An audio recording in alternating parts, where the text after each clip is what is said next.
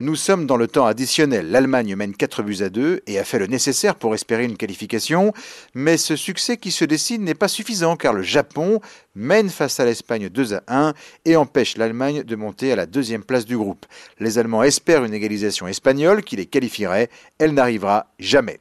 Pour le défenseur Antonio Rudiger, la décision ne s'est pas faite hier soir. Les Allemands se sont compliqué la tâche en perdant leur premier match contre le Japon. Il est difficile d'accepter que nous sommes éliminés. Mais à la fin de cette journée, je ne peux pas blâmer l'Espagne. Il faut nous en prendre à nous-mêmes. Si on n'avait pas perdu notre premier match, on aurait été en meilleure position.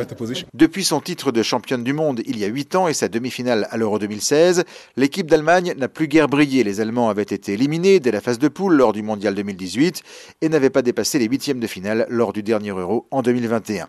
Fin cruelle aussi pour Thomas Müller, l'attaquant du Bayern Munich, champion du monde en 2014. Il a laissé entendre qu'il prenait hier soir sa retraite international à 33 ans, après 12 ans passés en équipe d'Allemagne, 4 Coupes du Monde et 44 buts marqués en sélection.